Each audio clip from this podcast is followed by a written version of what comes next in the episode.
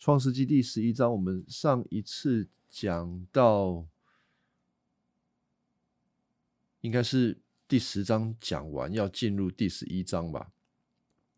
啊，第十一章的第一节就是基列人耶夫，他是个英勇的战士，他的母亲是个妓女，他的父亲是基列。好，第十一章开始就介绍基，不是啊，就介绍这个。耶夫他这位士师，虽然士师记里面讨论的都是士师，士师记里面有三位大士师，大士师不意味着他们是特别厉害的啊。当然，他们有，不是说他们特别厉害，也不是因为怎么样子叫做大士师。被称之为大事师，主要的原因是因为对他们的篇幅特别多，也特别的详细，所以称之为大事师。那其他的有的被称之为小事师，因为他们的篇幅特别的短。好，耶夫他是其中一位。那耶夫他呢？虽然我们称他为士师，可是从头到尾他都没有被神所认。应该不是说认定了，就是神没有呼召他，神没有指派他，而整个第十一章到第十二章，我们看到的是所有的每一个行动都是以色列人他们自己想怎么做就怎么做，神根本没有，你可以说神根本没有参与在他们的行动当中啊，除了其中有一段就是耶和华的灵降在耶夫他的身上。除了这个，其余的都没有。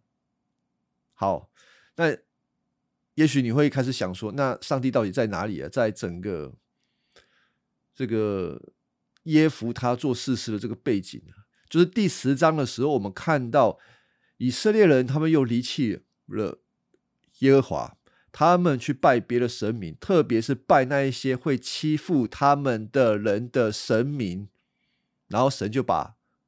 他所拜的神明的那一些人，再拿来欺负他，大家都听得懂我意思吗？以色列人拜了非利士人的神明啊，那上帝就你既然拜非利士人的神明，我就让非利士人来欺负你们，以至于他们被欺负的很惨之后，他们就呼求神啊，两次的呼求神，上一次有讲两次的呼求神。第一次的呼求神，以色列人是用一种他无可奈何要向耶和华求救，可是这个招数，上帝已经看太多次了。每次求救，我每次帮助你，帮完之后就把上帝丢到一边去。上帝这次好像铁了心，不想帮他们了。好。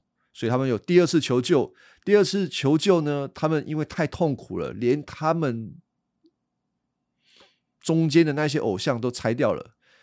上帝说，他们看到他们所行的，心里就难受。可是虽然神难受，看到他自己的百姓受难难受，并不意味着上帝马上就对他们采取行动，没有行动。好，没有行动，那该怎么办呢？哦，我想有的时候人都是比上帝还要急啊。我们想干什么就马上去干什么。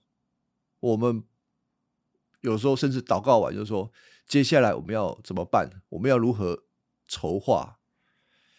可是，在整个圣经里面，让我们看到了上帝做事总是特别慢，不是上帝不听人的祷告。而是神往往就是把往后单言当做是对他百姓的一种考验，你能不能等？你能等？你相信他，你就等；你不相信他，你就自己去做了。所以，这个从伊甸园里面就是这样，亚当没法等，扫罗没法等。这个激烈人你没有办法等，就是我们今天在这边讲到的四世纪这里，这里的激烈人，他们也没办法等，没有办法等。也许我们可以从客观的角度去看他们啊，因为这个仇敌他们已经又在外面扎营，准备又来攻击他们了。他们当然没有办法等啊，所以他们就说：谁去打仇敌，就是亚门人；谁能够带领以色列人去打他们，谁就能够做他们的首领。你看到这个第十章第十八节，他们就这样子说：没有上帝叫他们做任何动作，他们就自己来了。以至于第十一章介绍了这个耶夫他，耶夫他的背景。直接告诉我们，他是一个战士，然后母亲是妓女。呃，先看第十一章第一节，基列人耶夫他，先说他是基列人。基列人是什么人呢？基列人是以色列人当中的一个地区，叫做基列。那个地区的一个宗族也叫基列啊。我们大概可以想象得到，有一些宗族。他们所地的，他们所住的那个地方，跟他们宗族的名称是相符合的。为什么会有这种状况呢？很有可能就是那个宗族其实是某种程度是很壮大的。那你就可以稍微推想，激烈这个人，他其实是一个，我不敢说是大富豪啊，至少是一个望族。那当然了，你看他的这个家庭背景就知道是个望族啊。这个激烈。好像很多老婆，那不只是有老婆，还跟妓女生小孩，所以他就生了跟妓女生了一个小孩，其中一个就是耶夫他。那耶夫他出生的过程就很辛苦了，因为他可能会有其他的哥哥嘛，或者有其他的弟弟啊。他从小的背景就是被轻视。如果大家兄弟姐妹大家都住在一起玩在一起，可是看到耶夫他的时候，就说他的妈妈哈是妓女，那其他人的妈妈可能就是大房啊、二房啊、三房啊，他们反正就是有一定的地位嘛。等激烈死了，就是他们的爸爸死了之后，分土地他们都有得分，可是他们怎么看这个耶夫他呢？这个妓女生的还能够跟他们一起分家产吗？最好早早把他给处理掉。所以耶夫他是在这种环境当中长大的。等到他长大之后，这这个经文告诉我们，其他的人把耶夫他赶出去啊，他不要他，不要这个。我我讲的比较不好听，就是把他当做是一个杂种，外面外面的小孩，把他赶出去。那耶夫他呢？就他们对耶夫他说：“哈，你不能继承我们父亲的家业，因为你是妓女生的。”第三节十一章三节，耶夫他逃离了，他的兄弟住在陀伯，住在那里，招引了一群无赖，他们都跟随他。虽然说这个耶夫他吼家世背景有有瑕疵有问题，可是他好像有一种领袖特质。领袖魅力，有一群无赖。这个现在中文译本翻译成无赖啊，那其他的译本就会可能会翻译成流氓之类的。反正就是一些混混，不学无术的人，特别喜欢跟着耶夫他啊，都跟随他。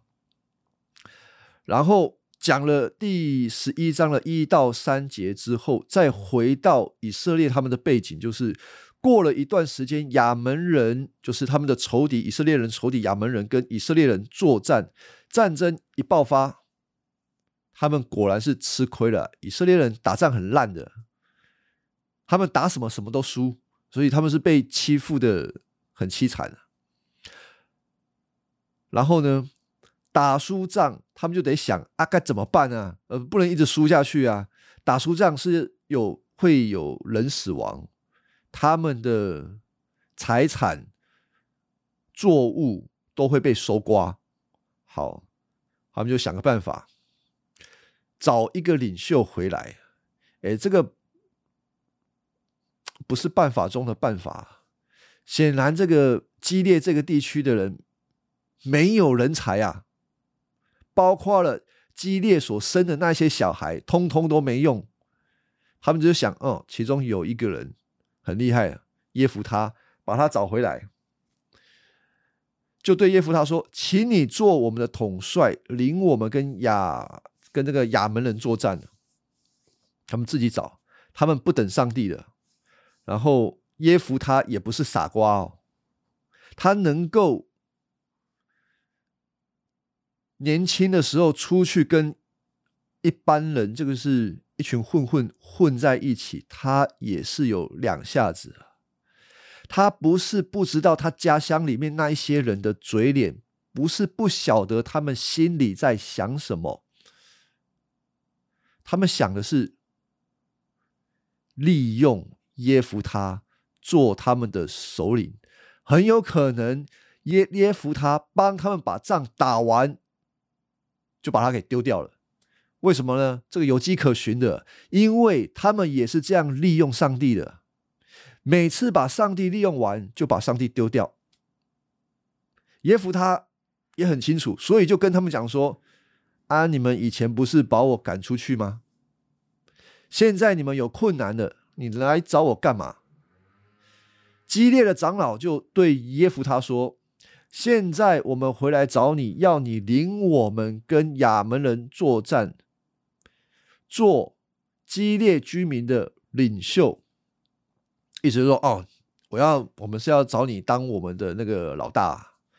第九节，耶夫他说：“哈，你们要我回去跟亚门人作战，如果上主使我打胜了，我就做你们的首领。”哎，其实读到这边，你知道基列人真的很奸诈哦。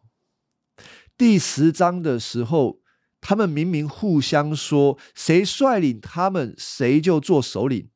可是他们去找耶夫他的时候，没有把这个条件讲出来哦，是耶夫他逼着他们以这个做条件，所以意思耶夫他如果自己没有提出来，他们打算是白嫖一场啊。就我的意思就是耶夫他利用完哈，拜拜，你就回去你的这个这个什么，回去你的陀伯去做你的混混吧。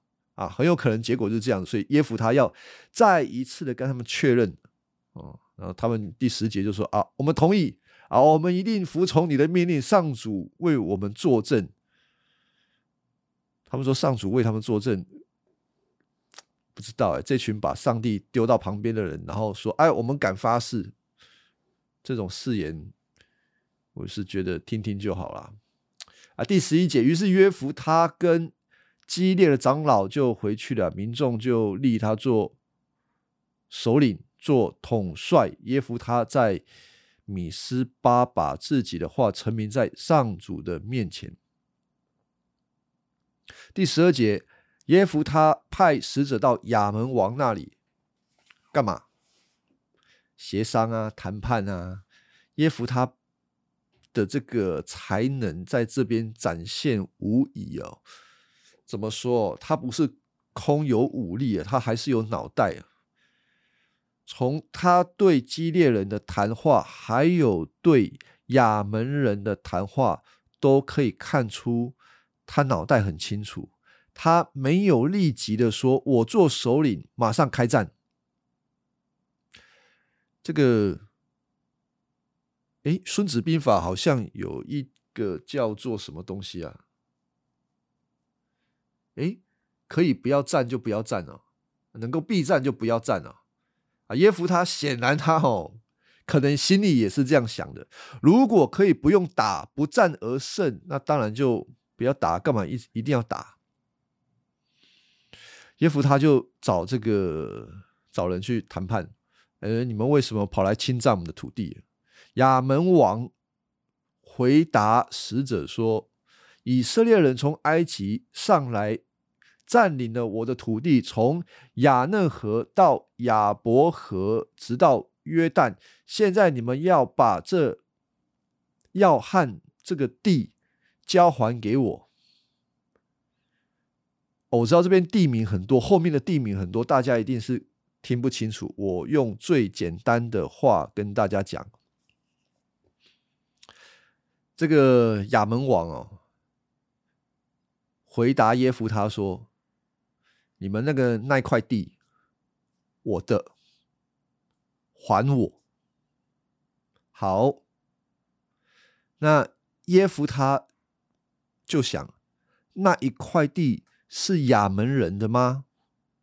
当然不是。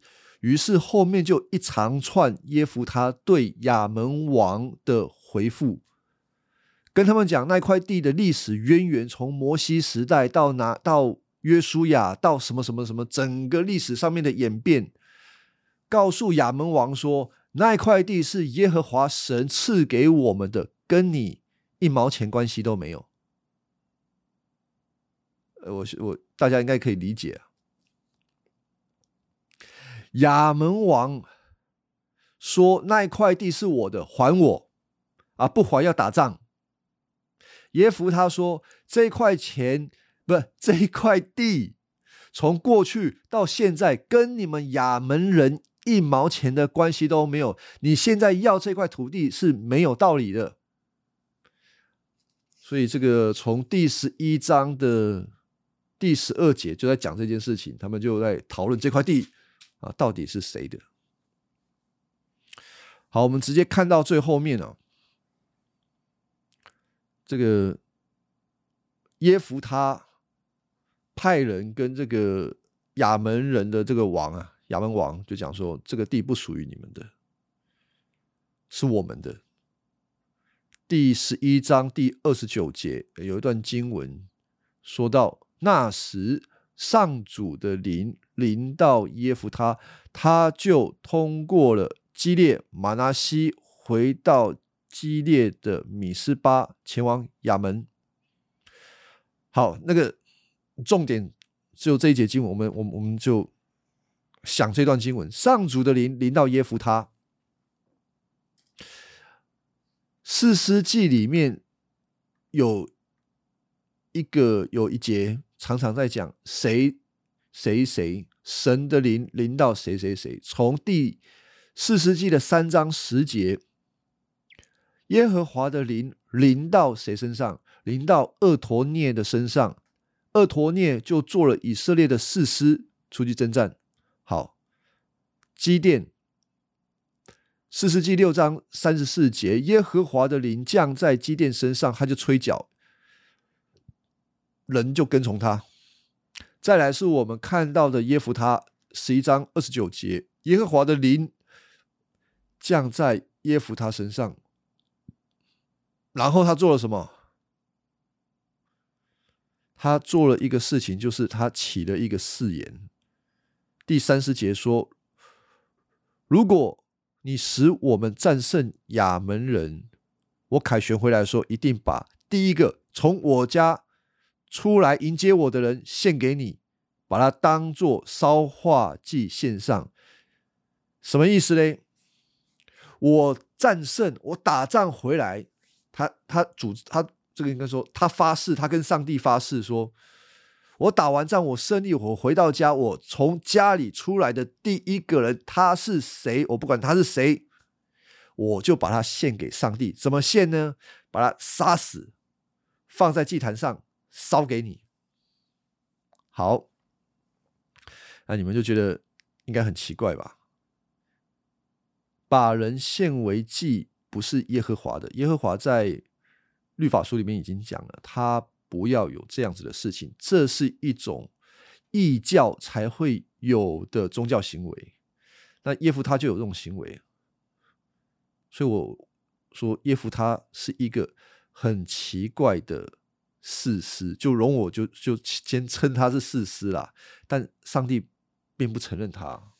还有，你不要以为上主的灵临到耶夫他身上，就一定是好像上帝很肯定他。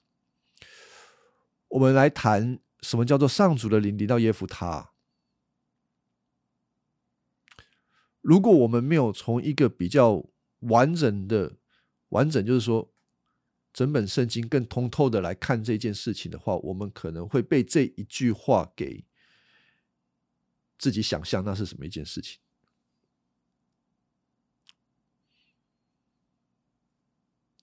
有哪一些人被上主的人临到呢？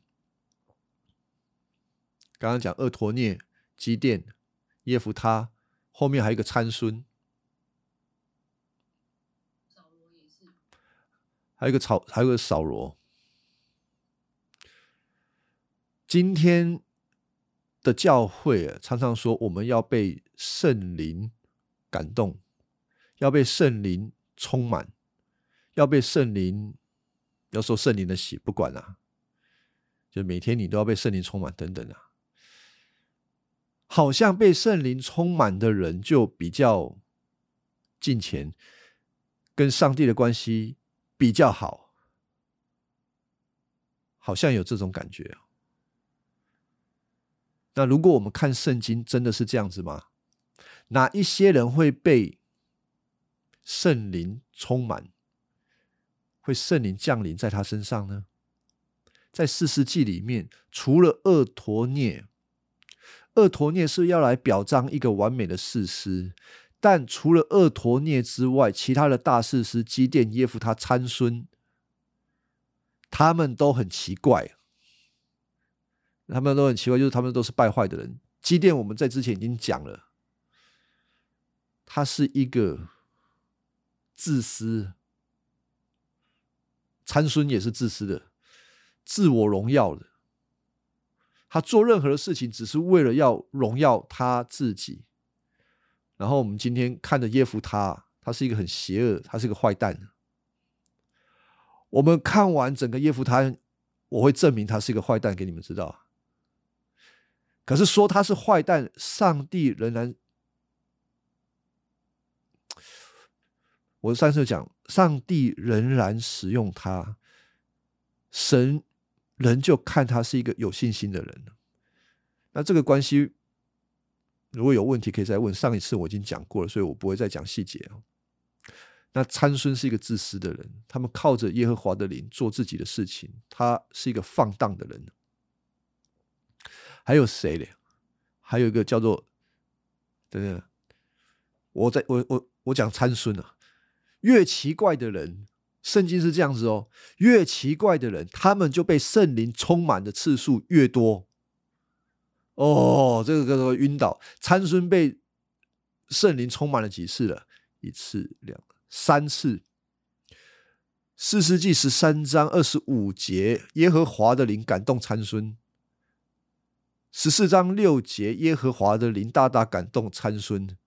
十四章十九节，耶和华的灵感动参孙。再来，我们看另外一个人物，在萨母尔记上有一个人，就是扫罗，大卫的 仇敌，讲仇敌啊，比较直接哈。沙漠记十章六节，耶和华的灵必大大感动扫罗啊，这是一个应许。然后接下来第十章九到十三节就谈到。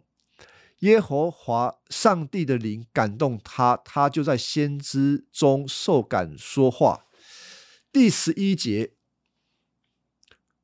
这个是萨姆尔记的作者哈，他有一种很奇特的文文笔啊，他都在 cos 啊，就是消遣扫罗，所以他就一直讲说，扫罗也列在先知中吗？啊，扫罗也列在先知中吗？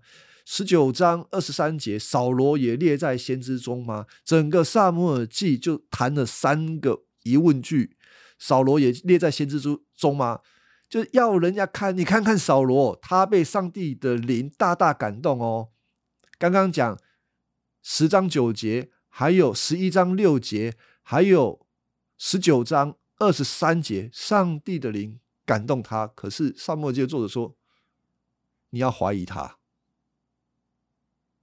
你要怀疑那一个被上帝的灵感动的，当然有旧约有其他地方看到邪灵也是从神那里来的，要搅扰扫罗。在这些被圣灵充满的人身上，正好让我们看出他们都不是一个好的榜样，甚至我们要说真正。好的榜样被圣灵充满的次数都很少。上帝的灵没有一直充满大卫，神的灵也没有一直充满耶稣。为什么？大家可以想，为什么？所以圣灵充满不重要喽。那哪里不重要？那什么才是重要？如果圣灵充满不重要，那什么才是重要？那个重要的就是遵行耶和华的话。你被圣灵充满，你会遵行耶和华的话，你会活在上帝的面前。你要明白神的话。如果你一直说你被圣灵充满，可是你不明白上帝的话，你不明白他的旨意，你你每天被充个，你就算每天都被充，我觉得那个不能证明什么，就跟那个扫罗是一样的。就证明你是很奇怪的人而已。就像耶夫他也是一样，我们看到后面就知道耶夫他问题出在哪里啊。好，我稍微定义一下，什么叫做上帝的灵降临在人身上会发生什么事情呢？通常一般而言啊。旧约跟新约不太一样。旧约的时候，上帝的人临到某一些人身上，目的是让一个人阶段性的完成任务。神的灵并不会永远在人的身上，但是神的灵在人的身上，不表示他一定成功，而是显出那一个人。被神的灵感动，要去执行上帝的任务。但新约不一样，新约在特别是在五旬节之后，圣灵降临的日子，圣灵降临在人的身上。重点不在于他会去执行什么样的任务，他会去执行那个任务没有错，那个任务就是。完成去执行大使命的这个工作，传福音的工作。但是首要的圣灵降临的工作是使人的心被洁净，让人可以接受耶稣基督成为他的救主，并且永不离开耶稣。这是一个永恒之约。施行在人身上的作为，是圣灵充满在一个人里面，进驻在人里面所会有的作为。所以不一定是那一个人被圣灵充满之后，他一定会做成什么事情。唯一一定的事情是什么？是他会认识主耶稣，并且明白他的教训。这也跟旧约的道理是一样，是通的。旧约里面的大卫，他明白，应该说，他被圣灵充满，他成了一个敬拜神的人，他是一个活在上帝面前的人。即便他犯罪，即便他做了很多奇怪、奇怪的事情，他会回到上帝面前。他跟扫罗不一样，啊，是这样子。所以大家可以稍微明白旧约的圣灵。充满跟新约的圣灵充满有些不一样。那旧约里面的圣灵充满还有一些其他的工作，比如说，他会激励人，激励人的心，或者是在那个先知书里面啊，你知道就很像我们看科幻片，圣灵充满在那个以西结身上，他就被抓起来，嗯，然后到别的地方，哎，掉下去，就好像。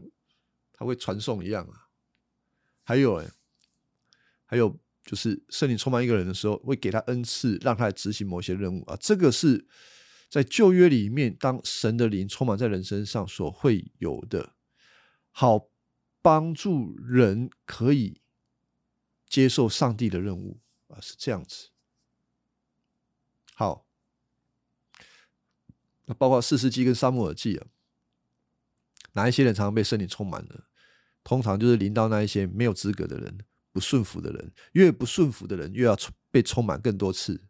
所以今天不要太渴慕说我要被圣灵充满啊！这个讲这个真的很多人听不下去，我不知道为什么。到底我们听是听圣经的，还是听人教的？哎，说文聪，你也是你你自己也在教人啊！我要大家知道的是，我讲的是从圣经来的。你听有一些人讲他的根据从哪里，请他拿出根据来，拿出一个对圣经通透的根据，不要断章取义，然后好像一直求圣灵充满，你不求认识上帝，不求认识耶稣基督做的事情，那个通通都没有用。哦，这个话是讲的很白啊，所以认识神的话，认识他的恩典，比起追求那一些属灵的经验、神秘的经验来的重要。好，刚刚讲这个积电，积电被圣灵充满，有好结果吗？没有好结果啊！积电被圣灵充满之后，他还试探神啊。啊，这边看那个什么羊毛干、羊毛湿啊，羊毛湿地干的。那耶夫他呢？耶夫他被圣灵充满了。接下来我们就是看耶夫他被圣灵充满，他干什么？他就起了一个誓言。刚刚讲那个誓言，我打赢我打仗完，从我家里面出来第一个人，我把他献上为祭。你不要以为他。发这个誓是因为他被圣灵充满，所以他发这个誓。不要搞错了，他发这个誓是出于他自己是个愚蠢的笨蛋。神不去附和他，神不会附和他。整个耶夫他的这个事件当中，神一句话都没有讲，都是他们自己在发挥哦。所以呢？那他为什么会这样子讲呢？有什么原因呢？有一个可能啊，啊，为什么先讲他为什么会有这个概念呢？他年轻的时候，不要讲年轻啊，从他们小的时候，以色列人早就已经不认识神了。他们把摩西律法不知道丢到哪里去了，有多少人可以？读得出来，摩西到底讲了什么？没有人知道摩西讲了什么了，就是就就模模糊糊的概念嘛。何况耶夫他呢，跑到这个外邦人的地方，然后跟混混在一起，他吸收到的信仰，或者是说他的神学概念，都是异教来的。而迦南的那个异教，为什么说他们很败坏哦？他们如果要完成一个很重要的任务的话，有的时候会杀自己的孩子，跟神明发誓了：如果你让我做什么，我把我的孩子献给你啊！就是有这种的啊，迦南的这个文化就是这样子。他就是学了迦南文化的这一些呃宗教的方式，他就想说。耶和华神就是上帝啊，应该也是这样子吧？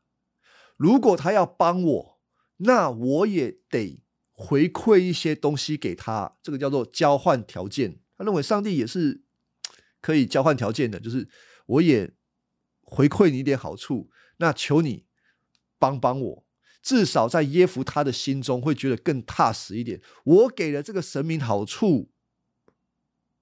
那这个神明他一定会说话算话。那我说他根本不认识神啊，上帝根本不是这么样做事情，他不是用交换条件的。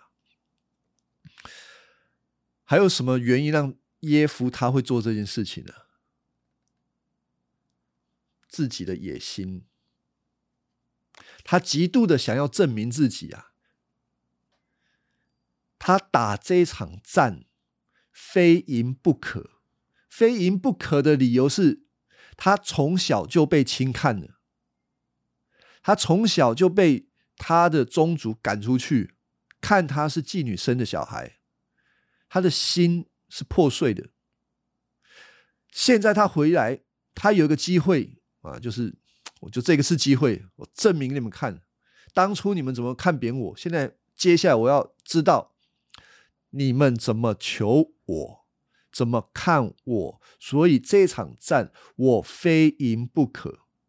所以基于这样子的一个状况，他的好胜，他想要证明自己，他非赢不可，他就起誓起了这个笨蛋的誓言，哦，就是这样。好了，那我们来看第十一章的三十二节。起完誓之后，耶夫他就过河去跟亚门人作战，上主使他打仗。啊，这边只有看到神确实参与在这个战争当中，因为使人战胜的是耶和华神。好，他打赢了，痛击他们。打完之后，呃，上面有讲到一些他的。战争的规模，说到总共打了十，打了二十座城，大肆屠杀，大肆屠杀，这个非常符合耶夫他的性格，他是一个很残暴的人呢。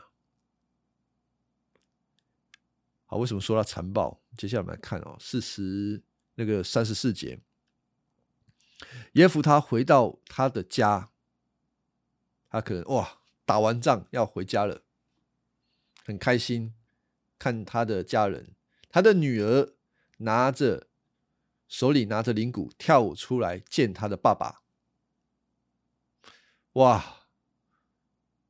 耶夫他一看三十五节，悲痛撕裂衣服啊，衣服就撕掉，这个是他们的这个传统啊，就是。你心里激动的时候要用什么表现呢？把衣服撕掉啊！他为什么这么激动啊？他就说：“吼，我的女儿，你使我心伤痛欲绝。为什么是你？我已经向上主许愿，不能收回了。意思是什么？他女儿得死啊！”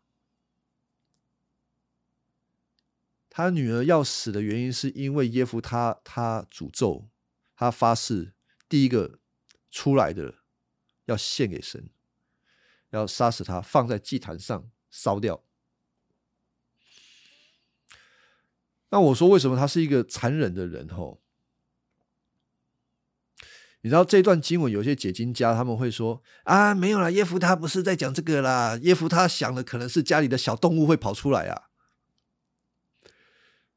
不可能是耶夫，他不是在想小动物跑出来，然后把它献献为祭啦。如果讲的是小动物，耶夫他他不会对他的女儿讲这样子的对话，他不会伤痛。耶夫他在发誓的时候，他想，他脑袋想的就是谁出来他就杀谁。那你们可以稍微推想，为什么耶夫他可以这么轻易的发这种誓，谁出来他就杀谁？他的心对人的命是很麻木的，别人的命不值钱，所以四世纪的作者用很清楚的这个修辞告诉我们，他去打仗的时候是大肆屠杀，他是一个很残暴的人，他不把别人的命当命，他会想什么？也许是他们家的仆人跑出来，也许是邻居跑出来，不管他从来没有想过跑出来的人会是他的女儿，可以死别人，不能死自己人，这个是他心里的想法。然而出来的竟然是他的女儿。好，那还有什么话好说？哦，耶夫他到了这个。情况了，还有什么话好说？如果你是耶夫他的朋友，你会劝他，你会劝他说：“啊，没有啦，那个发誓你可以吞回去嘛？可不可以？发誓可不可以吞回去？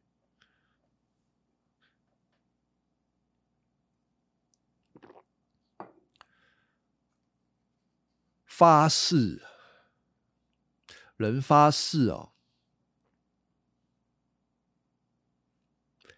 应该不能吞回去啦，但是也可以吞回去啦。上帝其实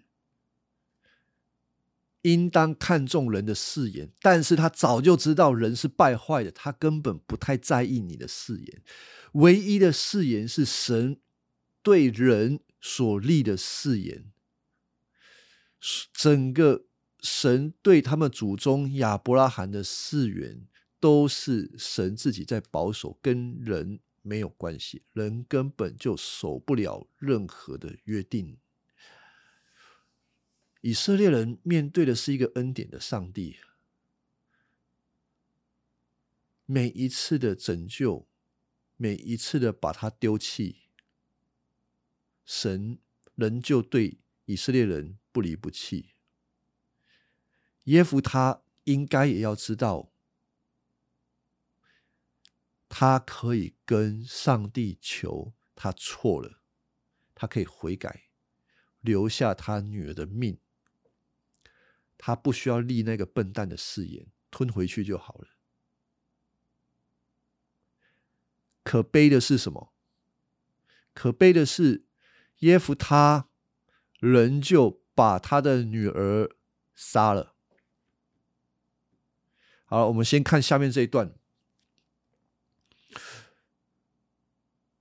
三十六节，女儿说：“你已经向上主许了愿，我。”就照你许的愿，你就照你的你许的愿待我，因为上主使你在仇敌亚门人身上报了仇。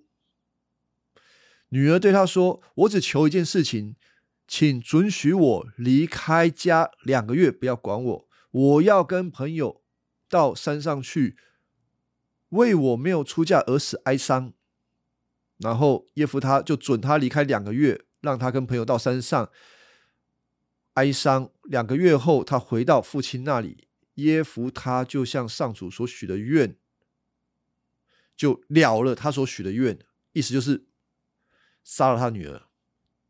他女儿死的时候还是处女。好，如果你们去看一些解经书，在这一段里面都会有一些琢磨啊，琢磨什么？就是说他的女儿没有死。我我不讨论他没有死的这个可能性啊。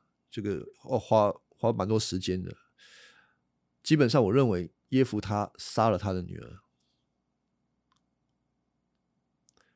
我讨论的方向是他杀了他的女儿。为什么耶夫他最后还是选择杀了他的女儿呢？即便他心里很痛，他还是杀了他的女儿。原因是耶夫他的心中的神明观，就是没有一个神是有恩典的。哦，我再讲一次啊，耶夫他心中的神明是没有恩典的，是不能够说话反悔的，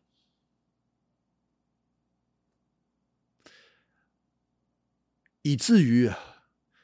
他得执行他所发的那个誓，可是他所发誓的那个对象是耶和华吗？其实他搞错，根本就不是，他错了，从头到尾他都错了，这个很可悲哦。如果一个信徒，一个基督徒，他说他认识上帝，可是他根本不明白，不认识上帝的律法，不知道他是一个恩典的神。他会活得糊里糊涂，无关于他到底得救不得救。总而言之，他是一个糊涂的基督徒，就像耶夫他一样。他会以为他在做对的事情，其实他在做一个大错特错的事情。好，耶夫他的这个女儿死。他是整个在整个事件当中唯一的无辜者，唯一的无辜者。耶夫他不无辜，他自己得来的。以色列人或者说世件人也不无辜啊，世件人他们也不寻求神，他也都是为了自己的利益，为的是要利用耶夫他。跟他们利用耶和华是一样道理的。那耶耶夫他也是利用他的，不管他利用谁啦，呃，你说利用他的女儿也好，反正他也是要自己一个人的胜利，他要维持他发誓对他自己想象中的那一个神明的诺言，通通都是笨蛋的行为，唯独他的女儿。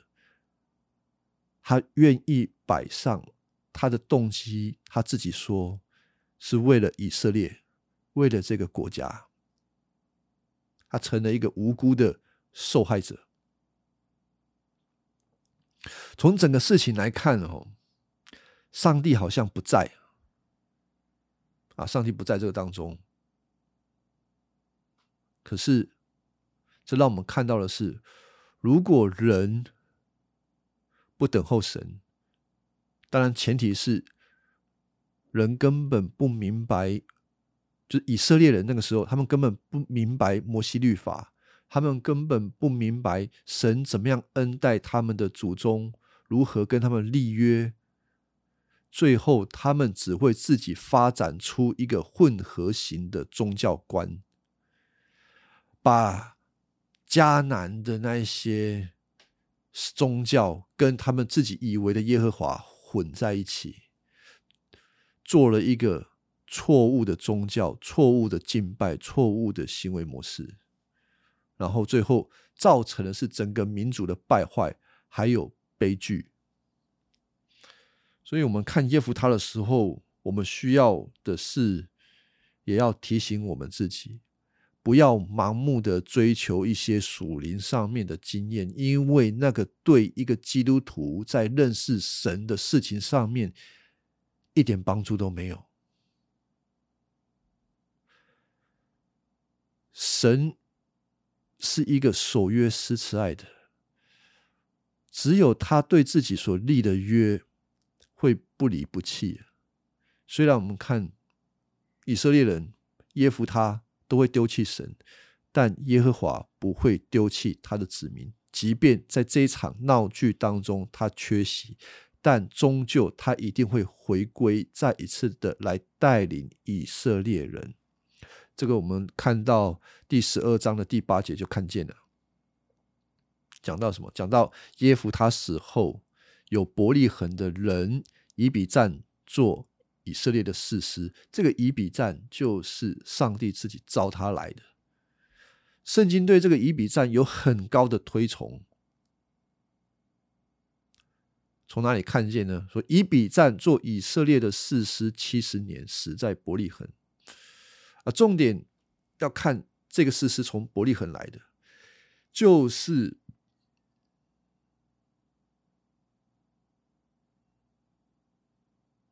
伯利恒来的，跟大卫有关系啊！啊，我不要，我不要讲太远、太复杂的事情了。就是《四世纪》的作者要强调的是，上帝终究会兴起四师来拯救以色列人。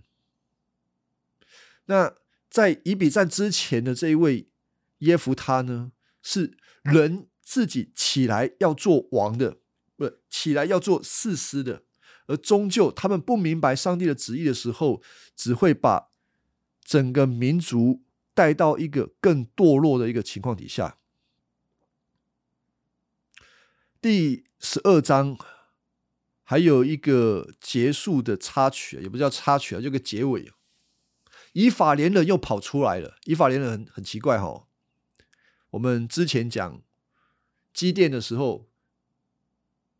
讲到后面打完仗，以法连人跑出来说：“哎，你们怎么不找我们？打仗的时候为什么不找我们？都打完仗，他们才跑出来，好像要凑热闹啊，一样啊。这个耶夫他打完仗的时候，以法连人又跑出来了，哎，怎么不找我们？可是此时此刻的耶夫他哈，好像吃错药了，他跟他们就吵架吵起来了，吵完架没有第二句话。”耶夫他马上率领他的人跟以法连人打仗，这什么仗？内仗啊！以色列人打以色列人啊！上帝的百姓打上帝的百姓啊！自己人杀自己人。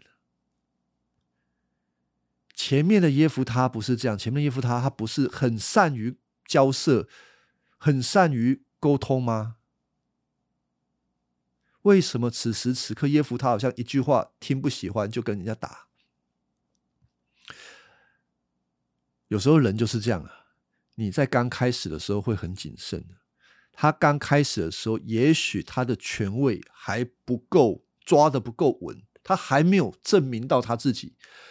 旁边的那一些人还没有看到耶夫他到底有多少的作战能力，所以啊，拿放大镜看他。当他打完仗、打完亚门人的时候，这群世界人就扒着他啊，这个就是他们首领嘛。所以耶夫他掌权了，他有本事跟以法连人叫板，要吵架马上吵。马上开战，所以这个人很坏，他对自己的人也是一样，他不高兴就杀了人。在十二章第六节说到死多少以法连人，死了四万两千人。第七节十二章七节，耶夫他做以色列士师一共六年，他死了，葬在基列。就这样结束，少了什么啊？少了一少了几段经文啊？就是四世纪在每一个四师结束的结尾，通常会说这个四师死了，然后在国内太平多少年？在耶夫他的这一段里面是没有这句话。四师还在的时候，国内没有太平，一代比一代还要糟糕啊，就是这样子。所以我们看这个耶夫他吼，就是这样子吧。重要的是他给了我们一些提醒啊，神帮助我们更多的来认识他，他是恩典的神，他对他自己的百姓是不离不弃的，然后一定要认识上帝，不要自己好像。认识神，然后自己创造了一个跟上帝完全无关的，就就错了。你会一错再错。好，那我们今天这个四师记，我看一下，十一到十二章，差不多就讲到这里。还有没有什么问题？